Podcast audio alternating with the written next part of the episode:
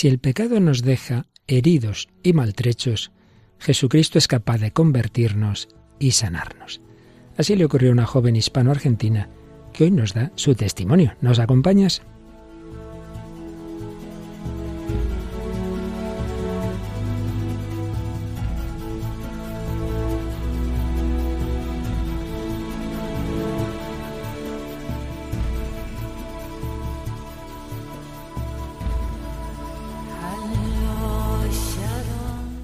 El hombre de hoy y Dios, con el padre Luis Fernando de Prada. Un cordialísimo saludo, muy querida familia de Radio María. Bienvenidos a esta nueva edición, en este nuevo bloque que empezábamos la semana pasada del hombre de hoy y Dios, el hombre llamado a la plenitud, a la madurez, a la santidad, a la vida eterna, pero el hombre herido, el hombre tantas veces dividido en sí mismo, pero el hombre que Jesucristo es capaz de sanar, que es capaz de curar, el hombre redimido. El hombre naturalmente en cuanto varón y mujer. Tenemos a Paloma Niño. ¿Qué tal, Paloma? Buenas noches. Buenas noches para Luis Fernando. Muy bien, encantada de estar de nuevo aquí. Además, hoy con un programa también muy especial. Y nada, un saludo a todos los oyentes. Así es, hoy es de esos que siempre tenemos testimonio, pero en este caso casi todo el programa es testimonial. Pero bueno, antes de explicarlo, como siempre, hacemos una alusión al contacto con nuestros oyentes que siempre agradecemos en esta nueva etapa, este nuevo bloque que hemos comenzado sobre las heridas del hombre que Jesucristo es capaz de sanar. Tus heridas, Jesús, nos han curado y ya tras el programa introductorio ya hemos tenido algunos comentarios, ¿verdad? Sí, hemos recibido muchos de ellos a través de la página de Facebook, pero hemos seleccionado cuatro. El de Belén Lamana que nos dice, qué gusto de invitación, deseando empezar, seguimos el camino del amor en vuestra compañía. Gracias Padre y equipo. César Reyes nos dice, excelente su programa, soy de Nicaragua y es de mucho agrado escucharles. José Daniel Vivas, saludos Padre Luis Fernando, un saludo, pido sus oraciones también por el pueblo de Nicaragua. Que Dios les siga llenando de sabiduría. Ya saben nuestros oyentes que este programa se emite semanalmente también en esa queridísima nación más presente entre nosotros y cabe desde hace unos meses por la situación que allí viven y que por supuesto seguimos encomendando. Y finalmente hemos elegido el comentario de Elisa Mena, que nos recordaba la historia que comentábamos en el programa pasado acerca de la historia de Tingenar. Nos dice que la había escuchado dos veces y que es una maravilla lo que puede hacer Dios en nosotros. Lástima que algunos tienen oídos y no oyen. Alabado sea nuestro Señor. Pues sí, alabado sea el Señor que es capaz de rehacer una vida tan rota como la de Tingenar y veremos que hoy también lo ha hecho con una joven que no ha tenido ni de lejos tantísimas heridas como aquel chico con tan, tan gravísimos problemas, pero bueno, cada uno tenemos nuestra historia, nuestra vida, nuestras heridas, y lo importante es que nos demos cuenta de que aquí o allí, en Francia, en Argentina, en España, en Rusia, en cualquier sitio, el Señor es capaz de sanar, de redimir y de llevarnos a la plenitud. Pues lo vamos a ver hoy y primero pues hacemos como solemos una pequeña reflexión y enseguida tendremos el testimonio de Rocío Vázquez, una joven de familia argentina, aunque ella nació y la mayor parte de su vida ha sido aquí en España y bueno, con una historia que seguro que a todos nos va a ayudar.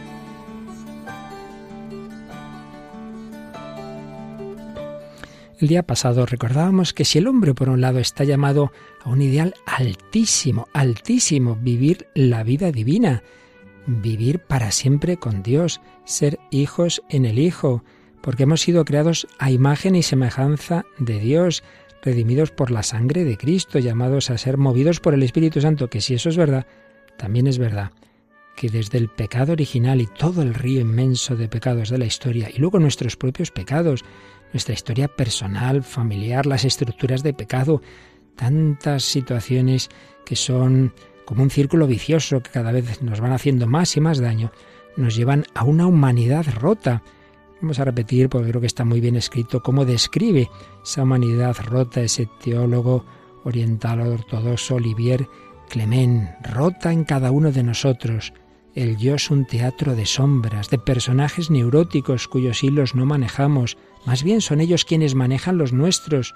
Nuestras facultades también están disociadas, su jerarquía trastocada. estamos patas arriba, sin centro en el que reconciliarnos, divididos entre nosotros y también somos individuos, enemigos, solitarios, confundidos, solitarios en la confusión misma. La teología llama a todo esto el estado de caída. Ciertamente una situación dramática, pero que tiene solución porque Jesucristo nos invita a acercarnos a Él, a dejarnos curar. Y esa solución se llama conversión, se llama metanoia. Es ese giro copernicano de estar centrados en nuestro yo individual o colectivo, a estar en el sol divino, en Dios que armoniza de nuevo nuestra vida, que nos da esa unidad que hemos perdido. Pero, señala Olivier Clement, que muchas veces antes de llegar a una verdadera conversión hay que tropezarse con los muros de la propia prisión.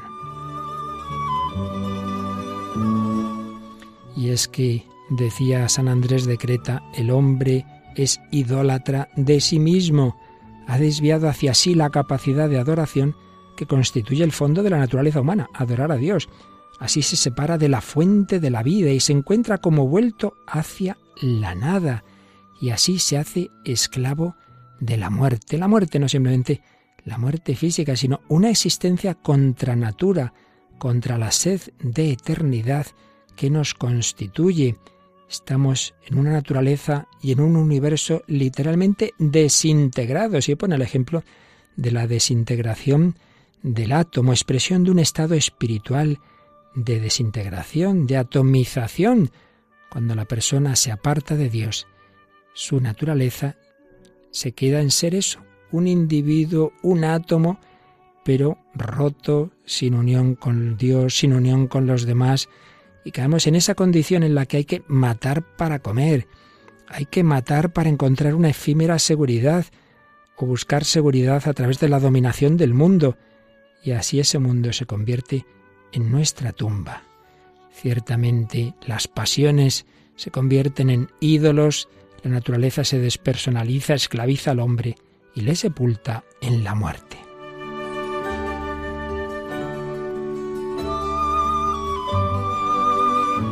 En esa situación, tantas veces el hombre busca una salida, busca un éxtasis, pero con mucha frecuencia por el camino de la droga, del erotismo, acaba en un encierro infernal del individuo en la naturaleza y puede llegar a decir como Sartre, el infierno son los otros, mi pecado original es la existencia del otro.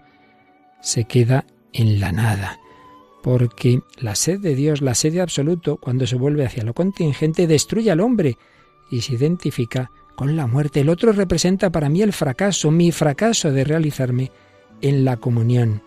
Es la conciencia de mi estado de no comunión a través de mi propio deseo de amar y de su recaída mortal.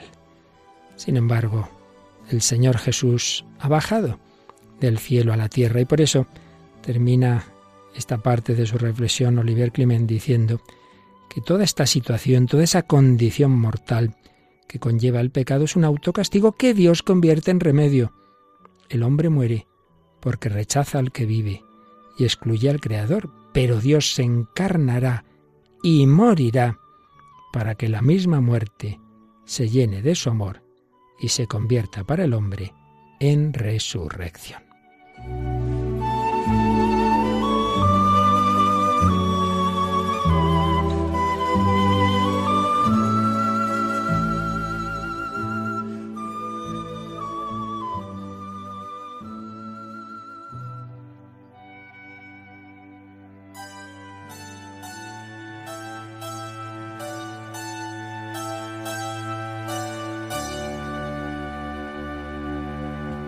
Pues aquí estamos en Radio María, un servidor, Padre Luis Fernando de Prada, con la ayuda inestimable, como siempre, de Paloma Niño, y hoy una joven invitada, Rocío Vázquez, que, bueno, viene por primera vez a Radio María y que veremos que su testimonio tiene mucho, mucho que ver con todo lo que acabamos de recordar. Rocío, un cordial saludo, bienvenida a Radio María. Muchas gracias, encantada de estar aquí, gracias por, por invitarme y, nada, un placer conocer la radio desde dentro, la radio de nuestra madre. Además, tú eres del gremio, porque hiciste en Argentina lo que aquí vendría a ser ciencias de la comunicación, ¿verdad? Sí, sí, sí, sí. Vengo de la carrera de hacer comunicación social en Argentina y recuerdo mm, los años que tuve eh, la asignatura de audio creativa y que estábamos ahí en la radio. Eh, también recuerdo etapas de, de, radio de esa época universitaria. Muy bonito. Pero tú naciste en Madrid en el año... En 1988. Y aquí en España hiciste la primaria, la secundaria y luego ya la carrera la hacías en Argentina. Bueno, pues vamos a ver cómo en tu vida se han desarrollado estas estas etapas o estos aspectos que se pueden dar en cada uno de nosotros de una manera distinta, pero bueno, que todos tenemos nuestras heridas, nuestros puntos negativos y también por la gracia de Dios, al menos los que aquí estamos, pues también hemos encontrado al Señor, pero no corramos. Primero dinos algo de tu familia, de tu infancia, cómo viviste esos primeros años de tu vida. Mm, bien, bueno, pues yo, mi familia, mm, mi madre es eh, católica, eh, practicante. Mm, mi padre no. Él eh, fue solo bautizado, mm, pero no, no fue, bueno, no tomó la primera comunión, no, no practicó. Y en casa mm, el ambiente que se ha vivido ha sido pues el de tanto mi hermano como yo recibir eh, la primera ¿Comunión? La, primera comunión y ya se terminó todo. O sea, no realmente en tu vida, en tu infancia, no hay un no queda marcada por por la fe. No. Y humanamente ¿cómo vivías esos años? Porque tengo entendido que bueno, por el trabajo de tus padres, etcétera, fuiste una niña bastante solitaria.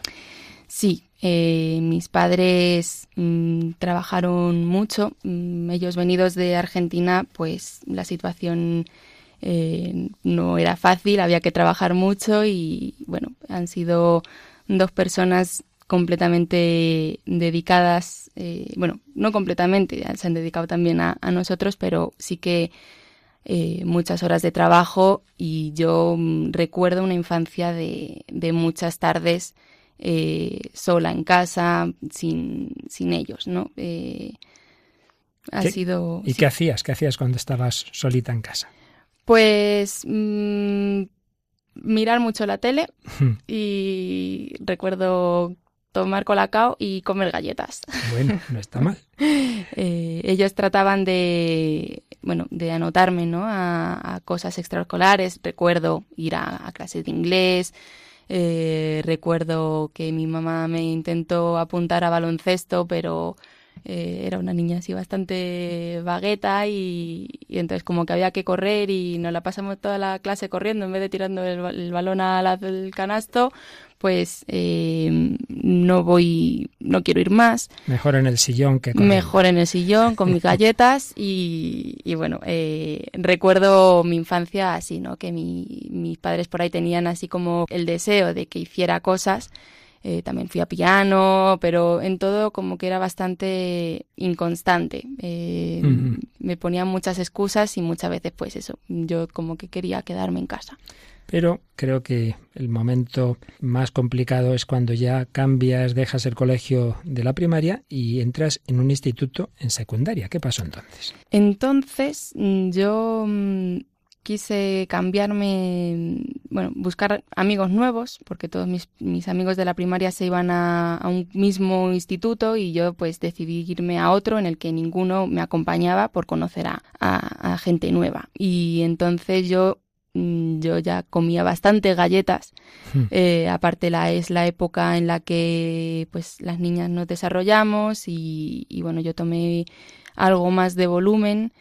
Entonces sufrí, bueno, eh, lo que es el acoso de escolar, eh, en el que te insultan por, por ser algo más gordita. Y, mm, y me encontré con, con un colegio que no, no, no conseguía amigos eh, y estuve pues dos años, mm, los recuerdo bastante solitarios, más aún. Con lo cual aquella soledad inicial de una niña en su casa se convierte en una soledad peor, que es la de encerrarse ante los ataques de los compañeros de clase. Es verdad que, que se pasa muy mal en esas edades, ¿verdad? Cuando te hacen el vacío eso también te generaba el pensar que los españoles, tú que venías de, Argentina, ¿verdad? O tu familia al menos, son gente cerrada y que no acoge al extranjero, ¿no? Así es. Mi única amiga así fuerte, ¿no? Que tuve en esa época eh, fue una chica que vino de Argentina que también, a la cual a ella también le hicieron el vacío, entonces éramos como las dos eh, marginadas mm, y y, bueno, amigas, que éramos pues las dos que nos íbamos al recreo, a una parte así, a, contarnos nuestras cosas.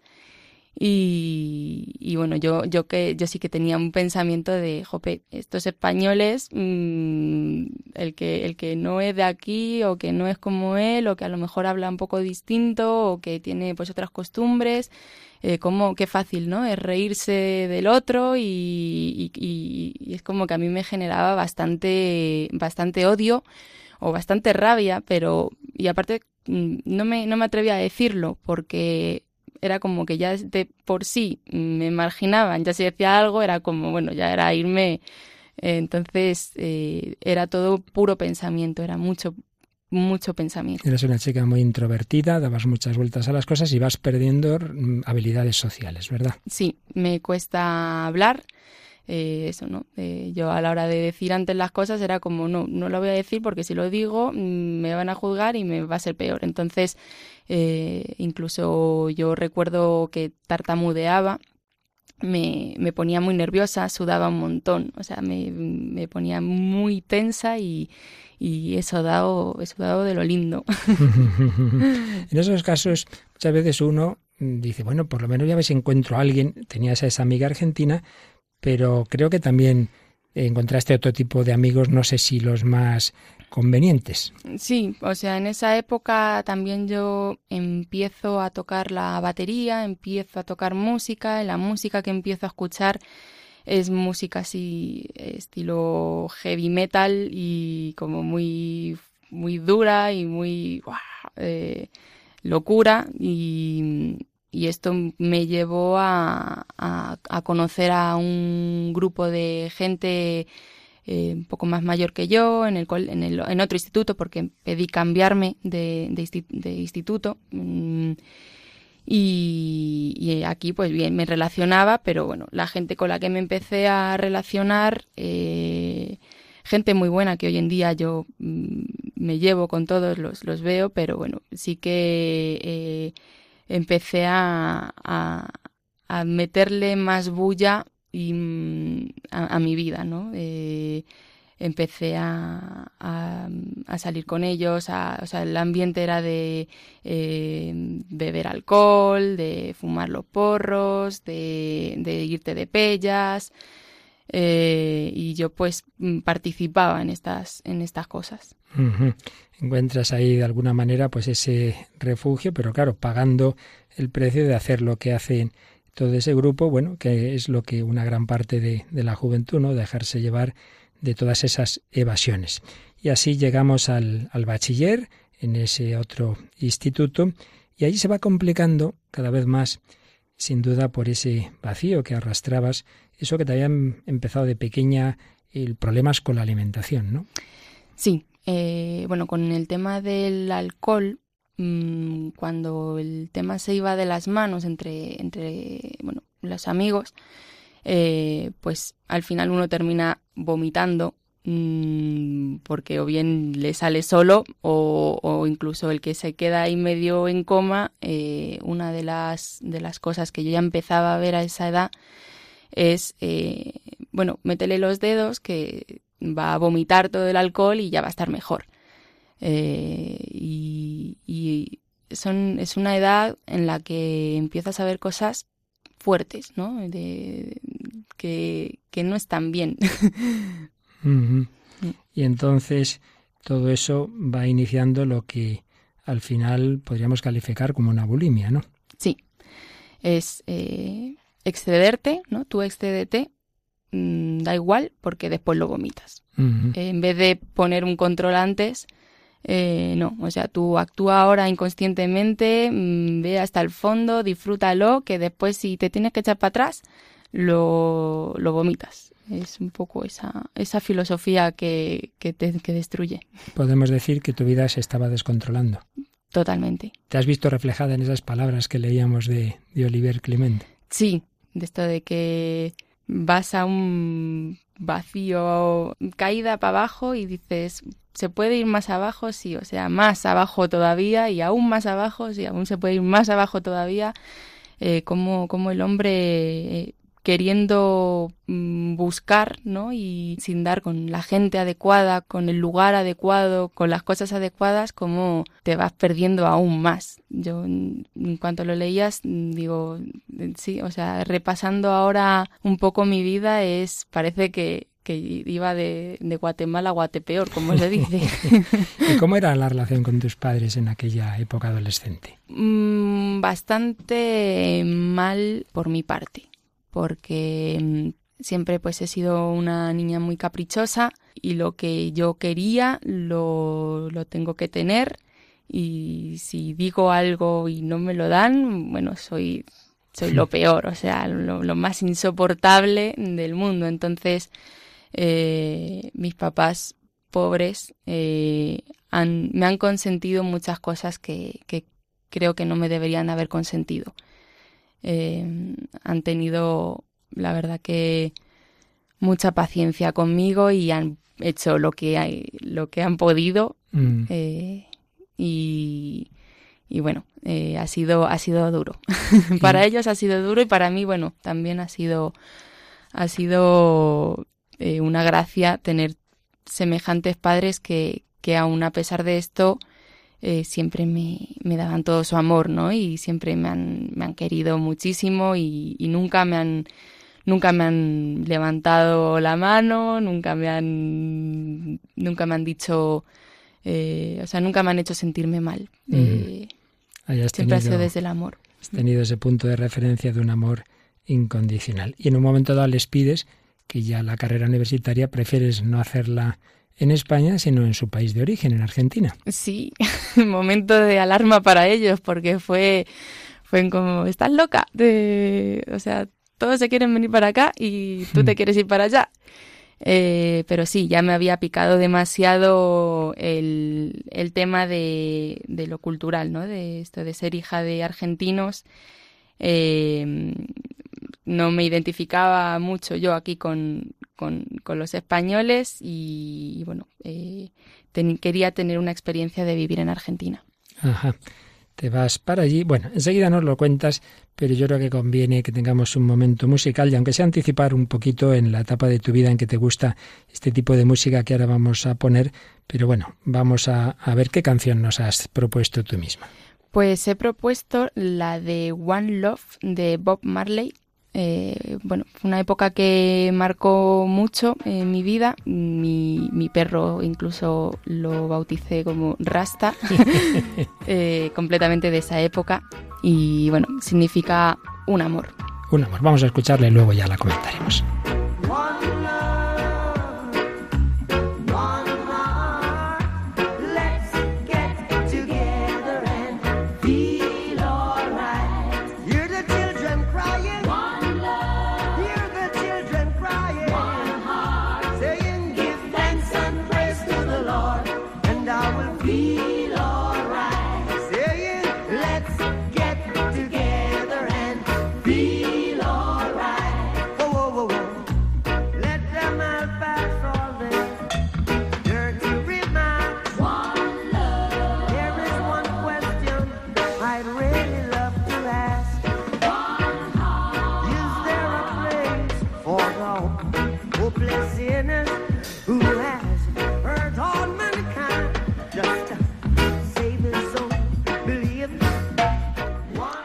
¿Hay algún lugar para los pecadores sin esperanza? ¿Quién ha herido a toda la humanidad solo para salvar sus propias creencias? Un amor. ¿Qué hay del único corazón? Un corazón. ¿Qué hay de la gente? Vamos a juntarnos y sentirnos bien, como era al principio, un amor. Así será al final, un corazón.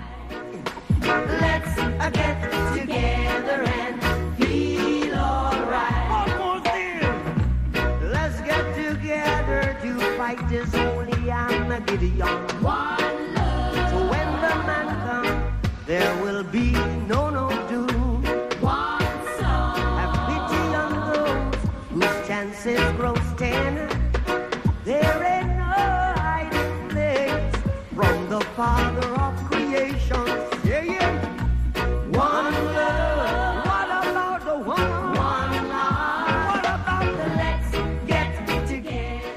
Vamos a juntarnos y sentirnos bien. Escucha a los niños llorando, un amor.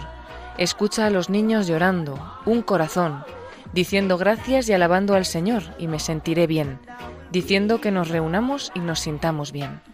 Deja que todos pasen sus observaciones sucias, un amor. Hay una pregunta que realmente me gustaría hacer, un corazón.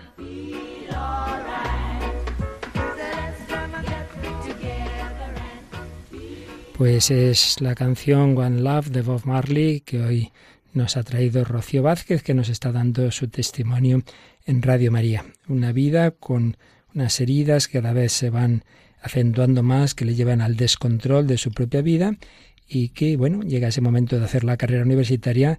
Rocío, nos decías que dices a tus padres que prefieres volverte a Argentina y allí haces la carrera. Creo que te va bien, pero no sé cómo siguió tu vida personal, tus amistades y tus descontroles. De Guatemala a Guatepeor. Madre mía. A ver qué pasó entonces. eh, bueno, ahí empiezo a vivir sola. Eh, dejo, ¿no? Casa de mamá y de papá a una edad en la que no tenía yo la madurez para ello.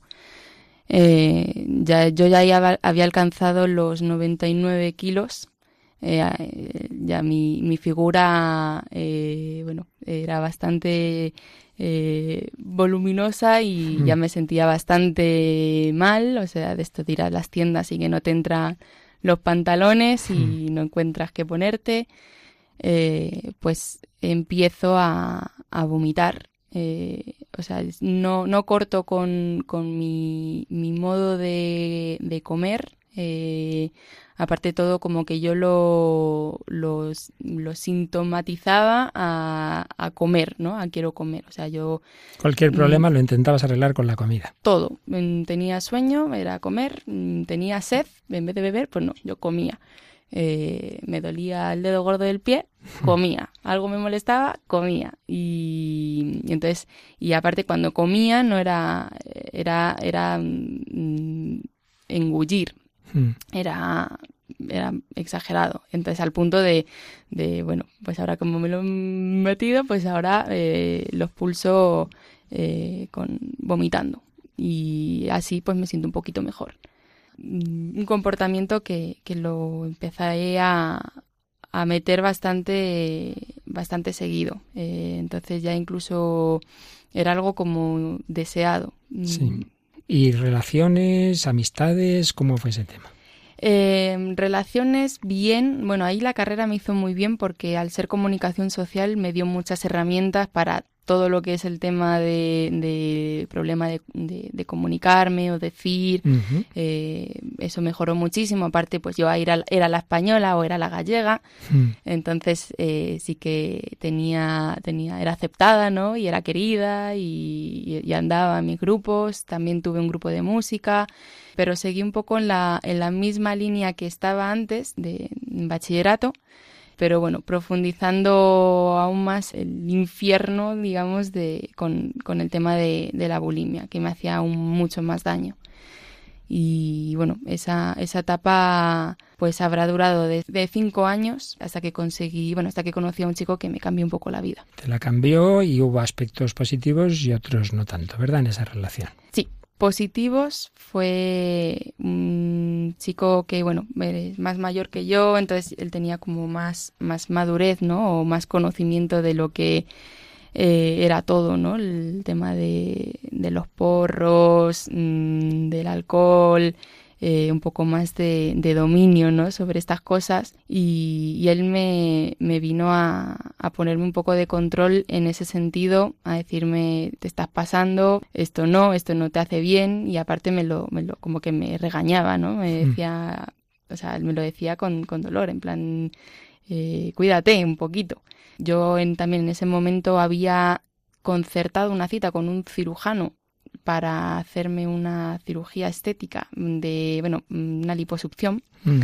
Eh, y, fue justo cuando lo conozco a él que me dijo, tú estás loca. Eh, o sea, yo ya aquí me había encaprichado otra vez con mis papás de voy a hacer esto y, y tenía la cita y todo y él me, me vino a sacar esa idea de la, de la mente y me dijo, no, esto no se hace así, esto se hace comprándote una bicicleta, saliendo a andar en bici, cocinándote bien, comiendo tranquila y él me ayudó toda esta etapa. Esta fue la parte, la parte buena de esta relación. La parte mala es que se convirtió en una relación bastante dependiente. Mm. Eh, en la que, bueno, si estábamos juntos bien, pero después juntos llegaba un punto que no nos soportábamos, también yo como hacía esto de, la bulimia, ¿no? Que, vomitaba. Yo esto, él no lo sabía. Yo esto se lo escondía porque yo sabía que a él le, dolía, ¿no? Mm. O sea, él cuando me veía que yo comía de más o qué tal, él me, me, me, regañaba. Entonces era como, bueno, como que le voy a decir, ¿no? Que me acabo de vaciar eh, la nevera entera.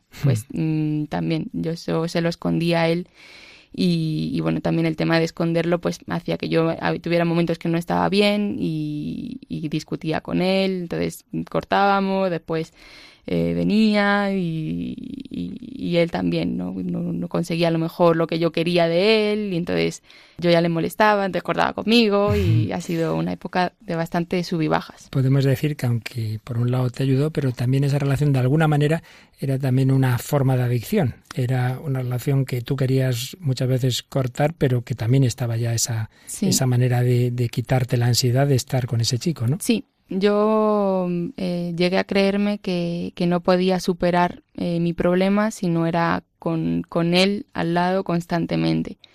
Y aparte también, por un lado, era de, jo, es el único que me ha escuchado, ¿no? Pero en realidad es que no abrí nunca mi problema a nadie, o sea... Y bueno, tú nos decías que siempre fuiste una chica que pensabas mucho y en ese momento le dabas muchas vueltas al sentido de la vida, a los grandes temas, al amor, a la libertad, y ahí es donde tiene sentido canciones como la que acabamos de escuchar esa música que, bueno, nos habla de Dios, que nos habla del amor, que nos habla de valores. Y también te gustaba el mundo oriental, las películas marciales. Dinos un poquito por qué y oímos algún fragmento. Sí, bueno, siempre, siempre me, me llamó la atención todo lo que es tema filosófico, reflexión o eh, dar cera, pulir cera. Eh, siempre ha sido como el, trasfondo ¿no? de, del, mensaje eh, del oriental, del, del, estar tranquilo, del estar en paz, del meditar.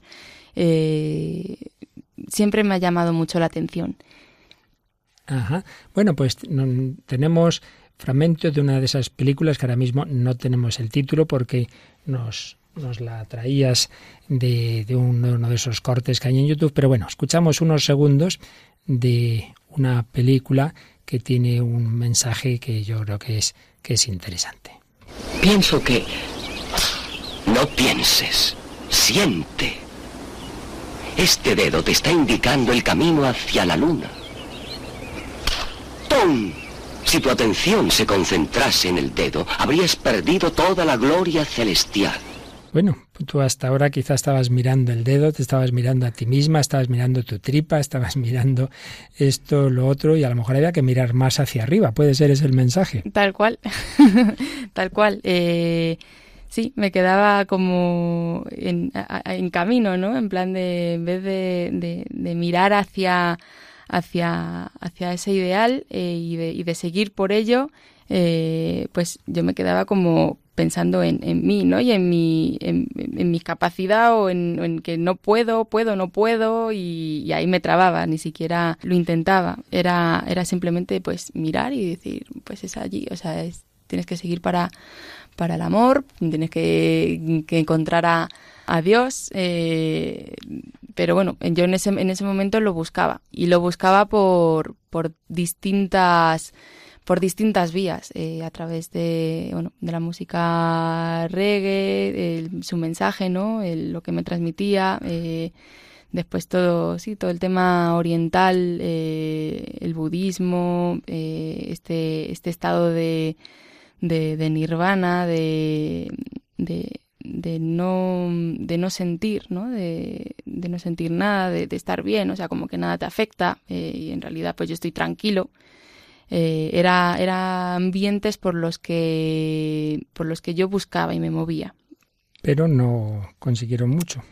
No, o sea, yo todo esto siempre es como que lo he mirado con cierta envidia, eh, en plan de cómo se consigue eso eh, y, es, es, posible alcanzar eso.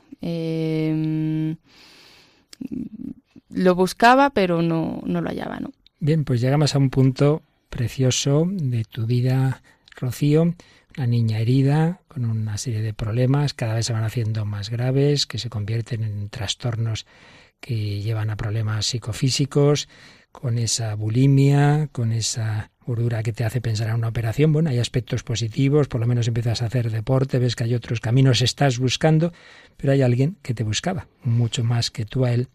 Alguien te buscaba a ti y de nuevo eh, se va a servir, en este caso, de tus padres que hacen un viaje a Argentina, que están contigo en abril de 2012, se vuelven para España Creo que justo estabas tú muy mal porque habías dejado por enésima vez al chico con el que estabas saliendo, ¿verdad? Y llega la Semana Santa. ¿Y qué pensabas tú en esa Semana Santa? ¿Qué mirabas? ¿Qué, qué había en tu corazón?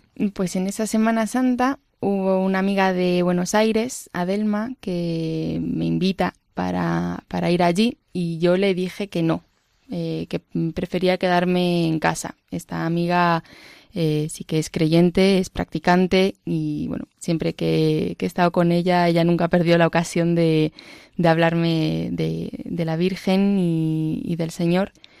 Y, bueno, mm, eh, rechacé su, invitación, pero eh, me llamó la atención, o sea, el tema de la Semana Santa, yo como que me quedaba vuelta, yo como estaba en esta búsqueda, sí que mm, recuerdo meterme en internet y buscar Mm, qué sentido tiene ¿no? la, muerte y la resurrección de, de Jesús. Eh, me llamaba mucho la atención eh, en contraste con, con, las filosofías orientales y tal. De no sentir, de no tener dolor, veías un crucificado. Claro, Ver, un, ver, ver, las imágenes, ¿no? De, de la, imagen de Jesús en la cruz, eh, imagen de, de algunas imágenes de la iglesia que son tan humanas, eh, como que digo, ojo, pues la verdad que no, no atrae tanto, pero, pero me intrigaba, ¿no? Algo, algo me llamaba y algo me decía, pues este es el, el, el dolor, ¿no? El dolor y el amor. Eh, los dos en uno está, está impreso en esa, en esa cruz eh, que, que lo empezaba, lo empezaba a ver. Creo que ahí me estaba llamando a acercarme a verlo y a preguntarme qué sentido tenía él. Y, y, decidiste al final sí que estar con esa, con esa amiga, que sí era una amiga católica, ¿verdad? Sí, el 15 de abril de 2012 mm, era el cumpleaños de ella y nada, me fui a pasar el día con ella. Fuimos a, a misa y bueno, le pregunté cómo tenía que hacer para para pasar para el confesionario porque ella me siempre me decía, bueno, Rocío, eh, venga, tienes que para aprovecha para confesar y así puedes comulgar y recibir al Señor. Y bueno, yo le pregunté cómo tenía que hacer, ella me, me dijo... Porque hacía muchos años que no lo hacías, ¿no? Hacía, sí que lo, eh, en visitas que yo le he hecho a, a Delma y en Buenos Aires, eh, sí que había confesado, había ido al confesionario, había recibido al Señor, pero, pero hacía bastante tiempo que no, que no volvía y aparte yo en, esa, en ese momento eh, estaba bastante tocada. O sea, yo en mi vida estaba en un sub y baja y una desesperación bastante aguda. Entonces, eh, sí que yo aproveché esa confesión para, para contar todo con, con, con lujo de, bueno, no con lujo de detalle, o sea, con, la verdad ¿no? de, de, mi vida, reconocer cuál era, cuál era mi situación y, y en qué estaba yo eh, fallando a, a Dios, eh, según por los mandamientos. Y en esa misa fuiste a la comunión.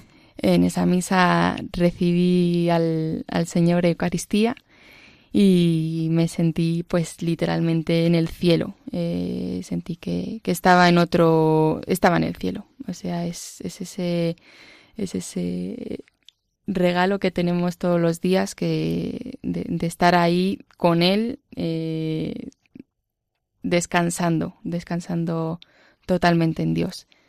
Y además de ese contacto directo con el Señor, el Señor también te dio signos a través de los de la paz, de, la, Santa Misa y, de alguna persona que te envió, ¿no? Sí, eh, esos dos momentos, la paz mm, no la olvido nunca porque eh, yo pensé, eh, así como bueno, las imágenes tan humanas me, me, llamaban la atención y me atraían mucho, me, empezara, me empezaban a atraer que fueran tan humanas, el, el momento de darme la paz con, con los hermanos ahí en, en, esa, en esa Santa Misa em, fue reconocer, decir, es que es verdad, o sea, yo eh, la, darle la paz y que esta persona esté en paz, su paz significa que yo esté en paz y que yo esté en paz va a significar que esta otra persona esté en paz, porque estando en paz y estando bien, uno mm, da lo mejor de sí, eh, uno, uno, uno, da su mejor versión.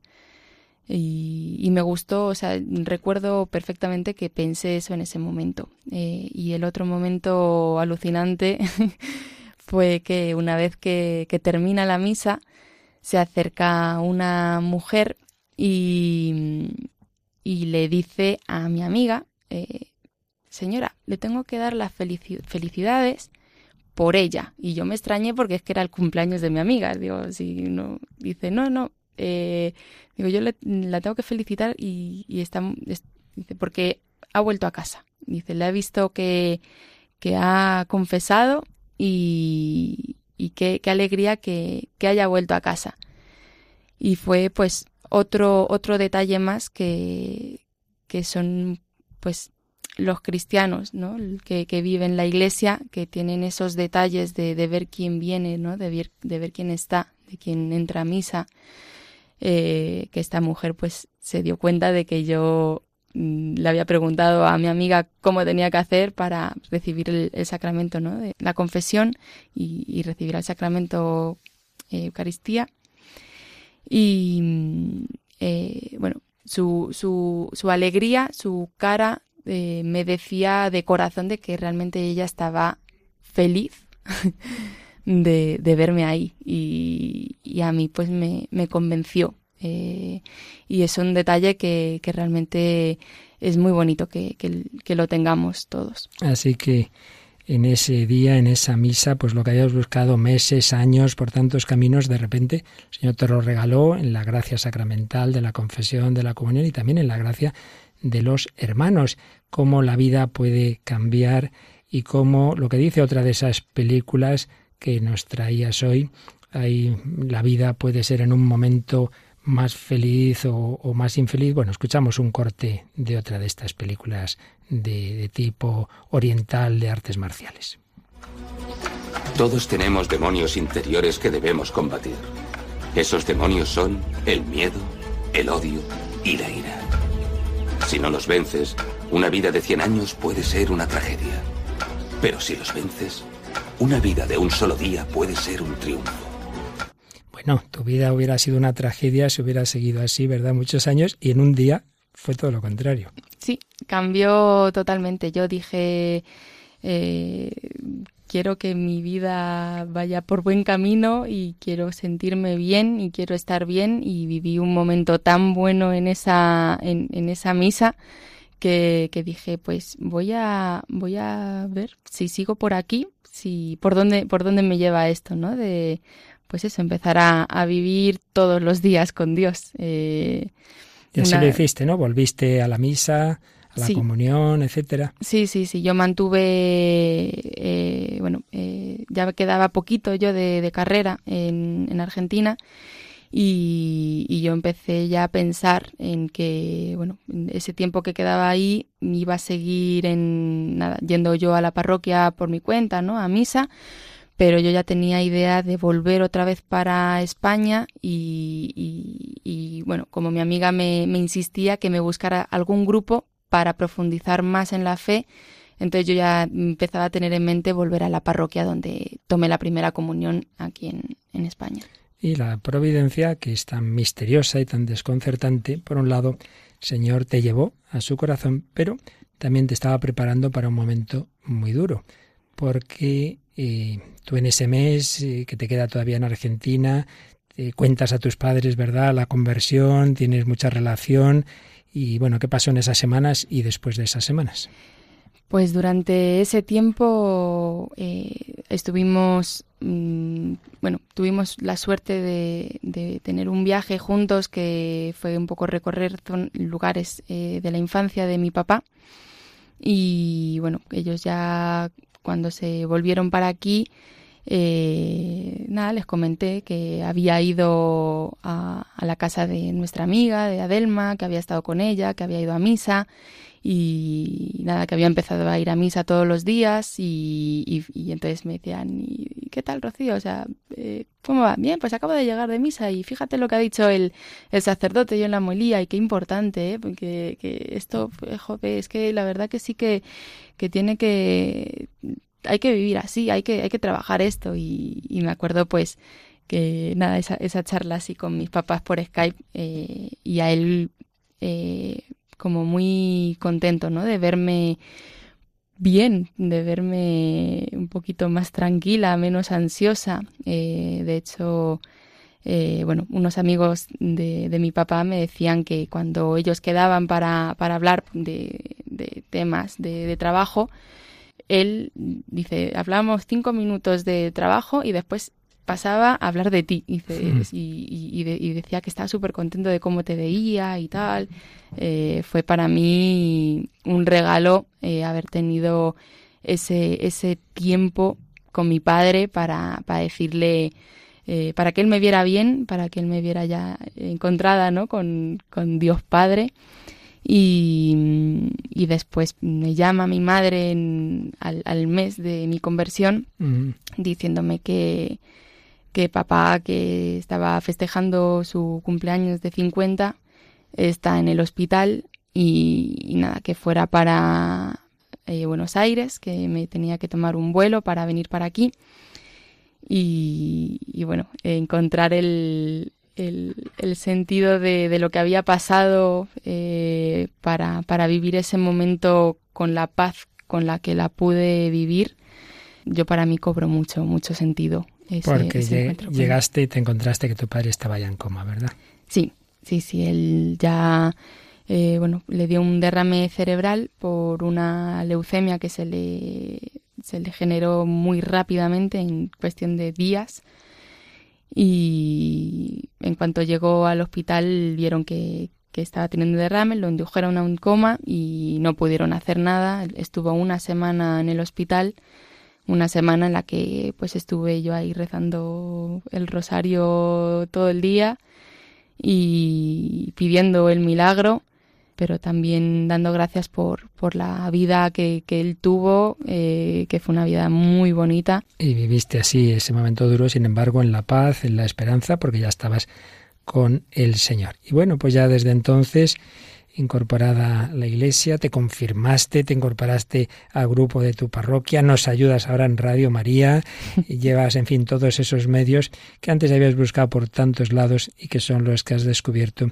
que ahora te, te han ayudado y que incluso esas heridas psicológicas, también por supuesto con la ayuda profesional en su momento, pero sobre todo desde esa armonía que da el Señor, pues, pues te han sanado y desde luego quien te ve ahora nunca sospecharía todo lo que nos has contado, ¿verdad? Aquí tengo a Paloma Niño, que además la ha fichado de colaboradora en La Hora Feliz, ¿verdad, Paloma? Sí, seremos compañeras en breve. Y nada, aquí me ves emocionada. pues si te parece, Paloma, yo creo que lo que le ha pasado a Rocío, recuerda aquella otra mujer que aparece en el Evangelio, que buscaba el amor, que buscaba la felicidad, hasta que se encontró con Jesucristo. La samaritana, en esa canción, ¿de quién es, ¿por quién está compuesta? Pues es una canción de Ricardo Vargas, la que vamos a escuchar, se llama Forastero en Sicar, es de las misioneras de Verbunday, pero él hace esta versión porque está dentro de un disco muy especial, porque se han hecho versión todas las canciones más famosas en los últimos años de música cristiana y también tradicionales, y, él ha hecho pues un, nuevo disco con todos estos autores en el cual se incluye esta canción. Pues vamos a, a revivir la historia de la samaritana, que hoy nuestra samaritana es Rocío Vázquez. el camino se sentó solitario junto al pozo de Jacob. Cuando tú te acercaste, era mediodía, como siempre, como cada día. Y él te pidió, dame de beber, un judío a ti, samaritana te habló de un agua viva, aquel forastero en Sicar.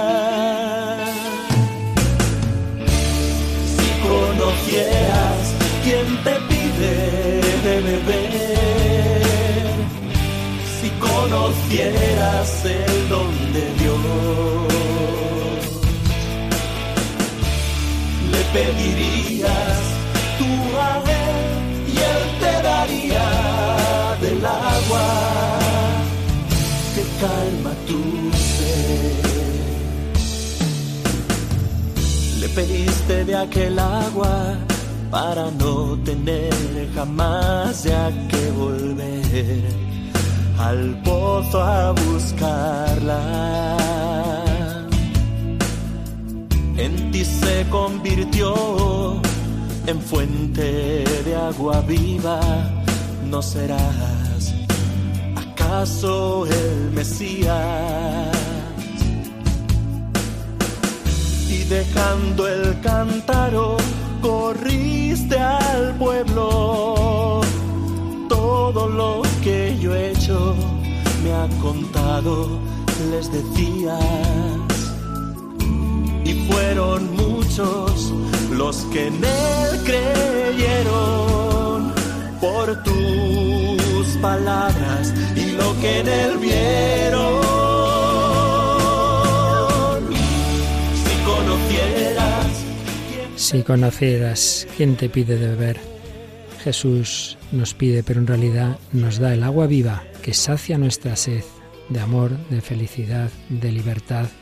No, no bebamos de esas aguas sucias que nos acaban haciendo esclavos, que hacen más hondo nuestro vacío, que nos llevan a las adicciones, que nos llevan al descontrol.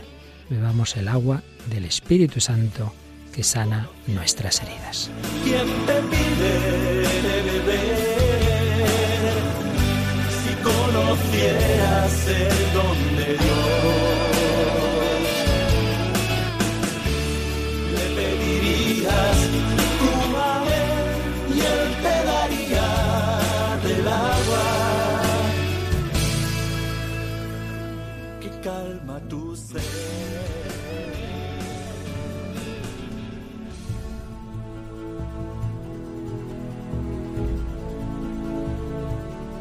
Bueno, pues hemos tenido hoy con nosotros a Rocío Vázquez. Podríamos seguir muchas horas, pero bueno, nos ha sintetizado así en unos minutos toda una vida, toda una historia en una chica joven que hoy desde luego no manifiesta ningún rastro de todo lo que ha vivido porque el Señor la ha ido sanando. Bueno, ¿qué nos dices como última palabra de esta entrevista, Rocío?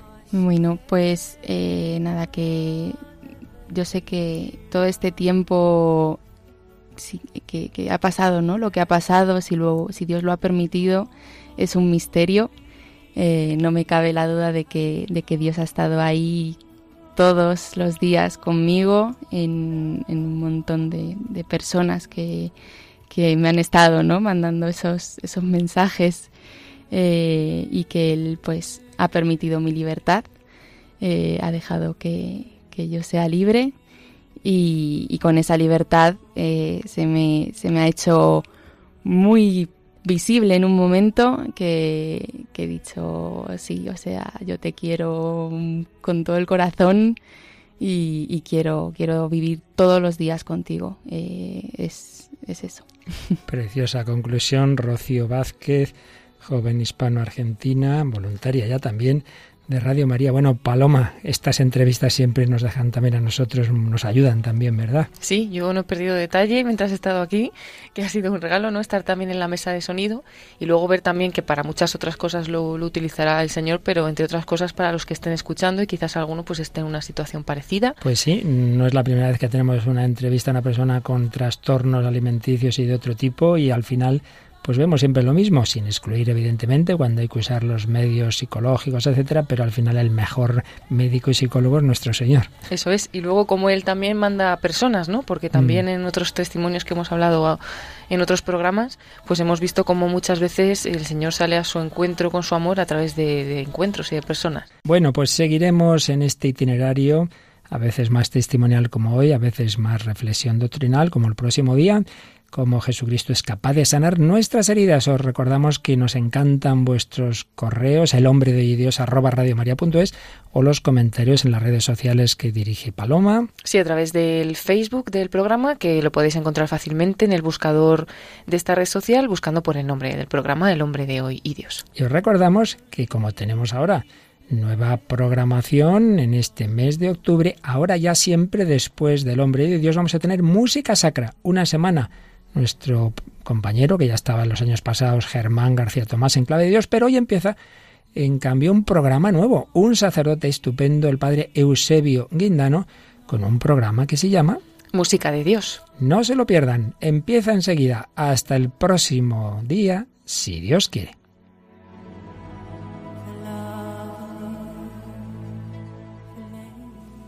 Así concluye El hombre de hoy y Dios un programa dirigido en Radio María por el Padre Luis Fernando de Prada.